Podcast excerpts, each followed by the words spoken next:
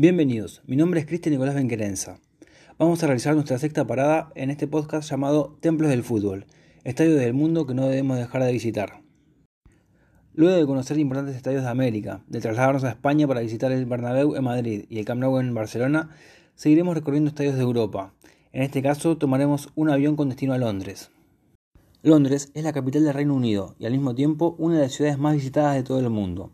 Es una ciudad cosmopolita, llena de diversión, cultura y color. En definitiva, un lugar capaz de sorprender a todo el mundo. Centro de diversos ámbitos culturales y una de las grandes capitales del planeta, alcanza los 9 millones de habitantes y el idioma oficial es el inglés británico.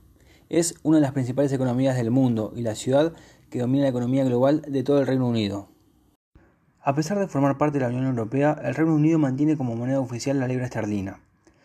A lo largo de los siglos, Londres ha pasado por diferentes épocas que han marcado la situación actual de la ciudad, pero la historia de Londres está marcada por cinco hechos históricos principales. Londinium, ese es el nombre que los romanos establecieron en el año 50 después de Cristo, considerado el momento histórico oficial en el que se fundó Londres y la ciudad. La seata era la moneda de cambio durante los años 730 y 745 después de Cristo y es considerada el origen de la actual libra esterlina. La época isabelina fue el reinado de la reina Isabel I y duró 45 años, entre 1558 y 1603. Ese es el periodo considerado como la edad de oro de la historia inglesa debido al renacimiento que experimentó la literatura inglesa. En 1558 se creó el primer mapa de Londres y la ciudad se convirtió en el primer mercado a nivel mundial gracias a la creación del Royal Exchange.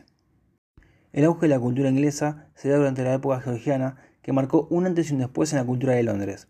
Fue el auge de la cultura inglesa.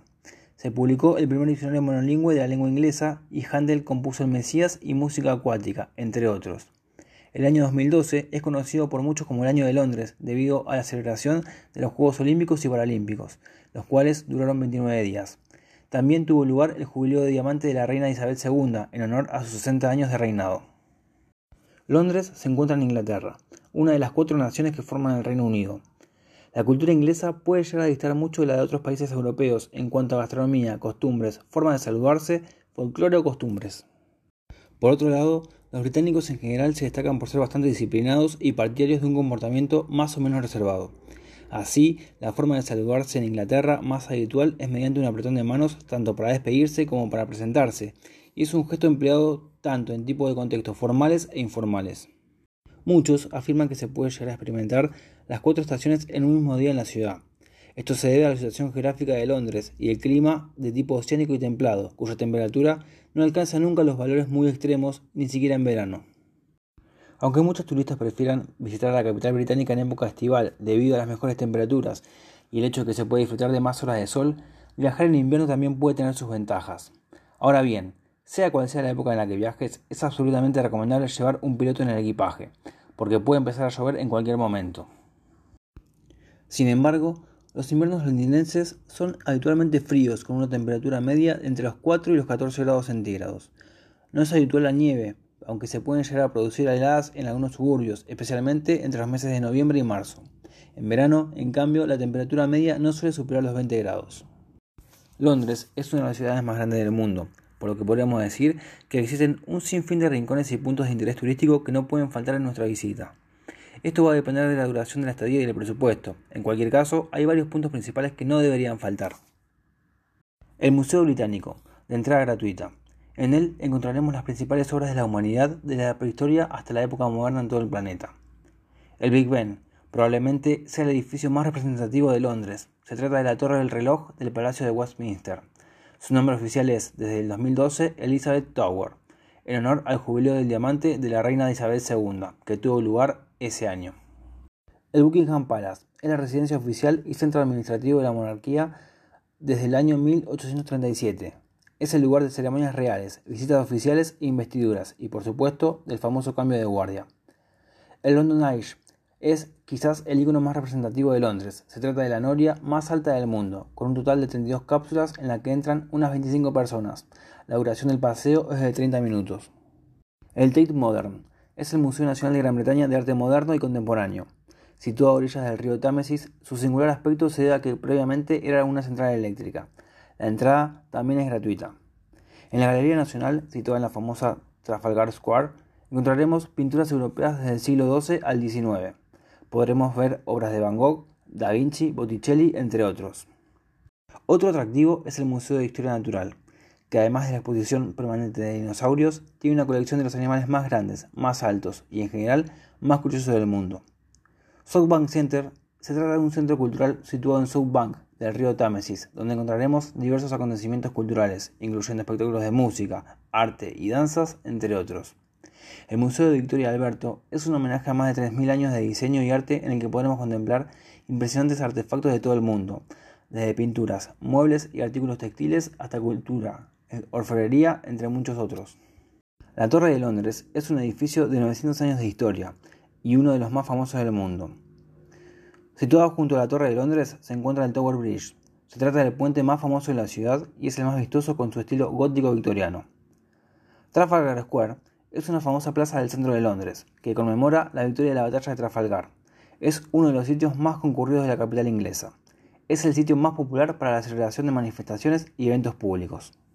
Londres está dividido en distritos en los que podremos descubrir parte de la historia de la ciudad. No hay que dejar de visitar sitios exclusivos como Covent Garden, Notting Hill, Chelsea, el colorido y diverso Camden Town, el bonito y tranquilo Paddington o el movido Soho.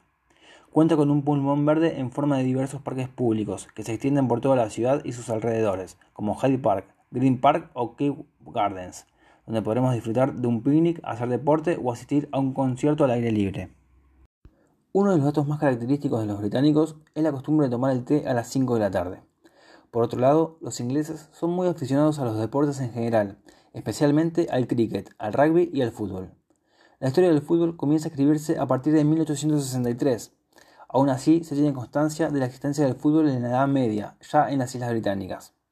El origen del fútbol moderno se inicia en este año con la fundación de la Asociación del Fútbol. El fútbol en su origen era un deporte muy violento, aunque en otros países se practicaba de forma menos violenta y mejor organizada como en Italia. Allí se originó el calcio florentino. Este tuvo repercusión en algunas escuelas británicas. Fue entonces cuando en 1848 se reunieron los representantes de diversos colegios ingleses. Se reunieron en la Universidad de Cambridge y allí crearon el Código Cambridge.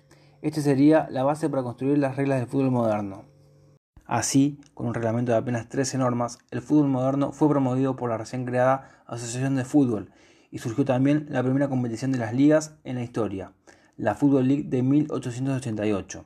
El fin era recaudar fondos suficientes para poder profesionalizar a los jugadores. Hacia finales del siglo XIX y principios del siglo XX, el fútbol a la inglesa se había extendido por toda Europa y luego a otros continentes, en parte gracias al sistema colonial europeo y al intercambio comercial con las recientes repúblicas americanas. El estadio de Wembley es el estadio nacional de Inglaterra y la sede más importante de grandes eventos deportivos y musicales del Reino Unido. Con una capacidad para 90.000 espectadores y un campo de 100 por 68 metros, es el recinto deportivo más grande del Reino Unido y el segundo estadio más grande de Europa. Antes de hablar del nuevo estadio de Wembley, Nobleza obliga a relatar un poco sobre la gran historia del anterior recinto, ubicado en el mismo sitio y que fue construido en 1923 para la exposición del Imperio Británico de 1924. El primer juego en disputarse allí tuvo como protagonistas al West Ham United y al Bolton Wanderers en la final de la FA Cup de 1923. Se trataba de uno de los templos futbolísticos más importantes del mundo. Uno de los mejores futbolistas de toda la historia, Pelé, llegó a ponerle el sobrenombre de Catedral del Fútbol, debido a su atmósfera y ambiente, ambos únicos en el mundo. Fue sede de los Juegos Olímpicos de 1948 y albergó la Copa Mundial de 1966, que vio a Inglaterra adjudicarse el título. En él también se disputó la Eurocopa de 1996. Por el césped del estadio antiguo de Wembley pasaron figuras destacadas del deporte mundial y varios equipos se coronaron campeones europeos: el Milan, Manchester United, Ajax, Liverpool y Barcelona. El último partido en este recinto fue en el año 2000, que enfrentó a las selecciones de Inglaterra y Alemania. Los teutones ganaron por 1 a 0. Después de que el estadio original fuera demolido en 2003, el nuevo Wembley Stadium tomó más de cuatro años y requirió de alrededor de 1.200 millones de euros para completarse. En su corta historia de poco más de una década, el nuevo Wembley ha albergado los mejores y más grandes eventos, incluidas las finales de la Liga de Campeones de la UEFA en 2011 y 2013, los partidos por la medalla de oro en los Juegos Olímpicos del 2012 o los partidos internacionales de Inglaterra.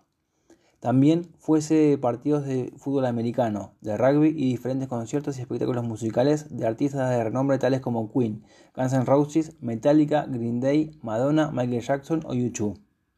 La reconstrucción del Estadio Nacional de Wembley ha tenido un impacto enormemente positivo en el área. Los ambiciosos planes están en camino de ofrecer un destino de ocio nacional e internacional, un lugar donde la gente está orgullosa de vivir y con ganas de visitar. El desarrollo del estadio también impulsó la entrega de soluciones de transporte enormemente mejoradas. Se invirtieron millones de libras esterlinas para mejorar carreteras, rutas ferroviarias y peatonales, lo que garantiza que la infraestructura haga frente a la afluencia de fanáticos en los días de eventos importantes. Un beneficio no solo en los días de los eventos, sino también para los residentes locales y las empresas los 365 días del año. En Wembley se ve reflejada la importancia de interactuar con la comunidad local. El recinto continúa evolucionando para mantener instalaciones líderes en la industria que atraen a eventos de clase mundial y más recientemente incluye inversiones en un nuevo campo, focos LED, sistema de megafonía y vestuarios. La característica más llamativa del estadio es el arco de 133 metros de altura, que es la estructura de techo de un solo tramo más larga del mundo y es visible en todo Londres. El tazón del estadio protege a los fanáticos de los elementos con un techo corredizo que no se cierra por completo. El Wembley Stadium Tour ha existido desde 1978 y ha atraído a millones de aficionados de los deportes e incluso a los no tan aficionados del deporte de todo el mundo. Cada tour dura aproximadamente 75 minutos y está dirigido por un guía experto que nos llevará a algunos de los lugares más históricos en el estadio, que normalmente solo se ven en la televisión durante los partidos históricos y campeonatos, y también visitaremos algunas de las zonas privadas en el estadio. Con menos historia que su antecesor, el nuevo Wembley tiene bastante para ofrecer. Desde los encuentros de la Champions League de la UEFA a otros espectáculos deportivos y conciertos en los que se ha colgado el letrero de entradas agotadas. Reviviremos uno de los momentos más grandes que se han conformado en la historia de este templo del deporte y de la música internacional. El comienzo del tour está localizado en el monumento que se ha erigido en homenaje a uno de los jugadores más importantes y queridos del fútbol inglés, Sir Bobby Moore. Desde ese lugar, el guía nos llevará a la zona de acceso general, para así llegar a la primera parada, la sala de prensa, que es bastante grande comparada con otros estadios. Aquí debemos tomarnos la clásica foto, en ese preciso lugar por donde han pasado jugadores del fútbol, tanto como de test de la talla de Messi, Guardiola, Mourinho, Alexis Sánchez, Cristiano Ronaldo, Fábregas, Ribery y muchos más. La segunda parada es el vestuario de la selección inglesa. Aquí encontraremos camisetas del equipo actual. La tercera parada es la del vestuario visitante. Aquí encontraremos las camisetas de todos los diferentes equipos de liga que han jugado en Wembley. La cuarta parada es la sala de recuperación. En esta, el equipo de preparadores físicos atienden al equipo antes, en el entretiempo y al finalizar el partido. Esta sala no es tan atractiva, pero sirve para entender cómo funciona el estadio. La quinta parada es el campo de juego. Podremos tocar los primeros metros del pasto del estadio y sentarnos en la zona de los bancos de suplentes. El estadio es visualmente impresionante. El césped de color verde muy vivo contrasta con el rojo intenso de las butacas. La sexta y última parada es en las tribunas. En esta el guía nos explica la historia, cuándo se inauguró, así como los grandes eventos para los que ha sido sede este imponente estadio. Además, se hace una prueba de audio para demostrar la gran acústica que tiene. Algunas de las cosas más destacadas que podemos ver durante el tour son la camiseta de Beckham del Manchester United que lleva durante su legendaria campaña en 1999, la exposición FA 150 que celebra la historia de la Federación de Fútbol, las reglas originales de la Asociación de Fútbol desde el año 1863, el trofeo Jules Rimet, también conocido como la Copa del Mundo, que conmemora la victoria de la Copa Mundial de Inglaterra en 1966. El palco real donde los ganadores van a recibir sus preciados trofeos. El banquillo del manager de Inglaterra en la sala de prensa. El travesaño de la Copa Mundial de 1966. La bandera original de los Juegos Olímpicos de 1948 de Londres o la banda de capitán de Steven Gerrard del 2005. Tendremos la oportunidad de levantar la FA Cup tomarnos una foto y comprar algunos recuerdos deportivos en el Wembley Stadium Store, que ofrece todo tipo de mercancía inglesa y de Wembley, balones de fútbol, bufandas, gorras y mucho más. Tiene magia y misterios el estadio de Wembley, antes, ahora y siempre. Un arquero se puede transformar para siempre en león, como el argentino Miguel Rugilo. Otro puede convertirse en escorpión, como el colombiano René Un delantero como el inglés Geoffrey Hart puede hacer lo que nadie hizo jamás, tres goles en una final de la Copa del Mundo. La duda respecto de un gol puede nacer en su suelo y puede durar para siempre, como ese grito vencedor de Inglaterra en la final del Mundial de 1966. Y un mediocampista, como el argentino Antonio Ratín, puede animarse a desafiar a un imperio entero al sentarse en la alfombra para la reina. El periodista Roberto Rodríguez escribió en el diario La Vanguardia, Existen estadios de fútbol donde se respira historia, donde el asistir a un encuentro en sí mismo supone una experiencia inolvidable, por mucho que el espectáculo no sea de máxima importancia. Esta sensación es fruto de la tradición, de las leyendas que a lo largo de los años se han escrito sobre un césped bendecido por numerosas estrellas. Uno de esos campos es, sin dudas, el Wembley.